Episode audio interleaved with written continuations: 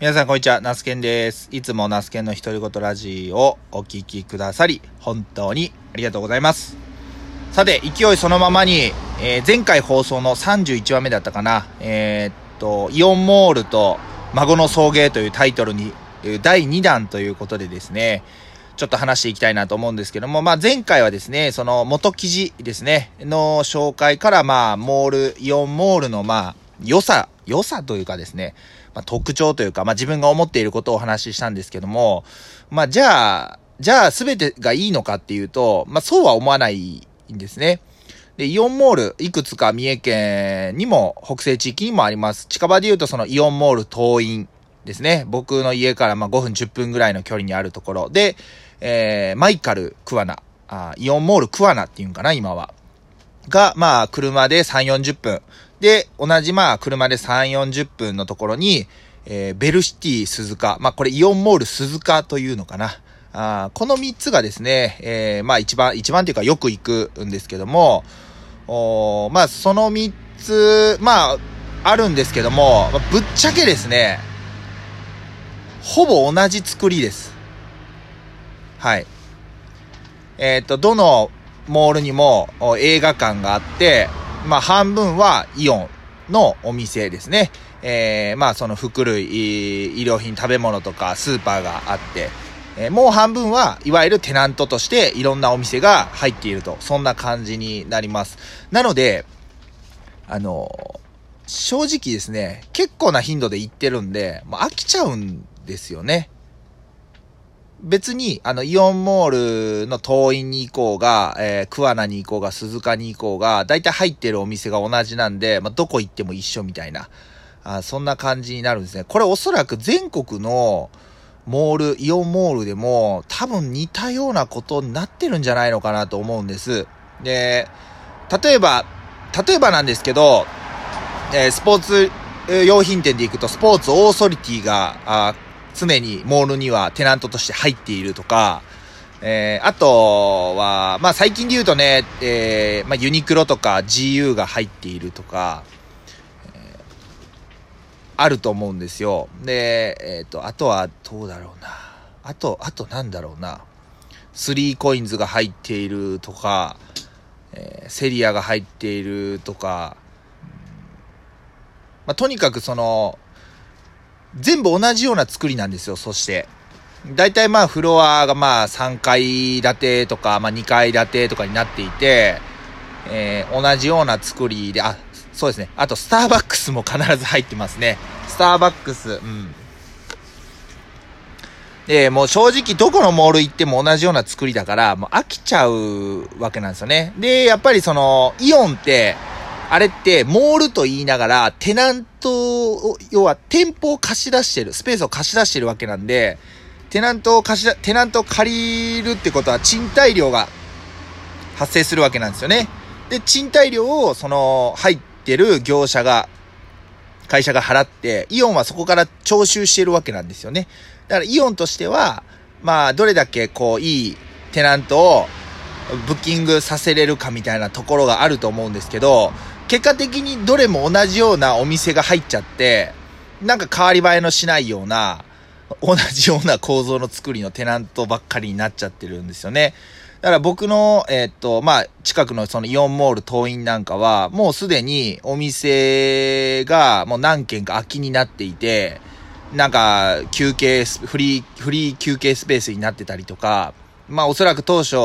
どこまで予想してたかわからないんですけど、100がね、えーテナント稼働率が100、当初100だったのが、今多分、イオンモール東院だけで、あれ、何箇所ぐらい空いてんのかな。まあ、多分10箇所はいかないんですけど、それでもテナントの稼働率、例えば、えーっと、50店舗あるうちの、まあ、40店舗稼働していたら、まあ、8割稼働してるっていうことなんで、まあ、8割のテナント収入で、十分採算が合うように設定しているのであれば、全然問題ないとは思うんですけど、イオンモールでさえそういう現象が起こってるわけなんですよね。で、これ、えっ、と、商店街って今空き家がすごく多いって言われてるじゃないですか。でもね、使いたいね、人いっぱいいると思うんですよ。いわゆる、まあ、僕、正直僕もですよ。僕も例えば、商店街の、まあ、家賃のね、そのあたりのマネタイズをどうするかっていうところなんですけど、例えばまあ野菜の直売っていうか、農家さんみ何人かで野菜の直売所をするとか、あと、それこそ、まあ今、ナスケンガレージでやってるようなことを商,、えー、商店街のテナントのもうほんとちっちゃいところをお借りしてやるとか、そういうのを声かかったらやってみたいなって思いますもんね。だから、今、商店街って逆にチャンスやと思うんですよ。で、イオンモールには、そんなことできないじゃないですか。も、むちゃくちゃ多分いくらかわかんないですけど、すんごい高いテナント料を、まあ、収めて、お店を出して、それでも売れるかどうかわからない。まあ確かに来客数は1日多分すごい数の人が来ると思うんですけど、お客さん来るんですけど、売れるかどうかもまあわからない中でチャレンジするのって、まあまああの、可能性は秘めてるんですけど、リスクはすごく高いと思うんです。で、それだったら、まあ商店街の一角を、まあ使って、とにかくまずやってみると。やってみることに価値があるので、なんかそういうのができたらね、すごくめ、なんかいいんじゃないのかなと思うんですよ。そやな。だからその一角借りて、毎週日曜日に野菜農家が教える食育授業を開催しますみたいなね。そんな取り組みやってもいいと思うし、うん。いや、結構その、だから、い、いろんな若者っていうか、若者に限らずチャレンジしたいって思ってる人が、チャレンジしやすいような、えー、環境づくりを、例えば商店街が提供してあげると。普通は、えー、敷金、礼金とか何ヶ月分とか、あと家賃が何、えー、何ヶ月分とかってあると思うんですけど、チャレンジ期間とかでですね、えー、まあその商店街があらかじめ、えー、ルールを、というか基準を決めて、それを満たせば、えー、期間限定で1ヶ月、2ヶ月、えー、まあ、例えばですけど、格安で店舗をオープンできると。店舗を持つって、すごくステータスになるわけですよ。だから、それをこう、商店街として後押しできるっていうような雰囲気になれば、おのずとそこに人は集まってくるんじゃないのかなって思ってるんですよね。だからまあ、チャレンジする人にとっては本当に今がチャレンジやと思ってます。そういう視点から見ると、商店街はまだまだ商店街には可能性が残っていると思うんで、あの、まあ、正直だからイオンさんは今のままずっと突っ走ってもらって、えっ、ー、と、チャレンジしたい人は商店街とかに目を向けると結構面白いんじゃないのかなっていうふうに思ってますね。うんなんかそれこそね、そうやってコーヒー入れるような、あ場所を作ったりとか、まあ、コワーキングスペースとかはね、えー、大体まあ、あるし、まあ、スターバックスとかがね、あの、駅近くにあるのも、コワーキング的な要素もあるっていうふうにも聞きますし、うん。とにかくまあ、チャレンジする人は、一回商店街を歩いてみたらいいと思います。いろんな可能性がね、あの、残っていると思うんで、で、商店街の方も、ぜひそういうチャレンジしようっていう人を、あの、応援してほしいなというふうに思います。僕もね、なんか、きっかけあったらやってみたいなって思ってるんですよね。うん。まあそんな感じでね、えっ、ー、と、イオンモールにはイオンモールの良さがあって、まあ商店街には商店街の良さがある、みたいな感じのね、話を、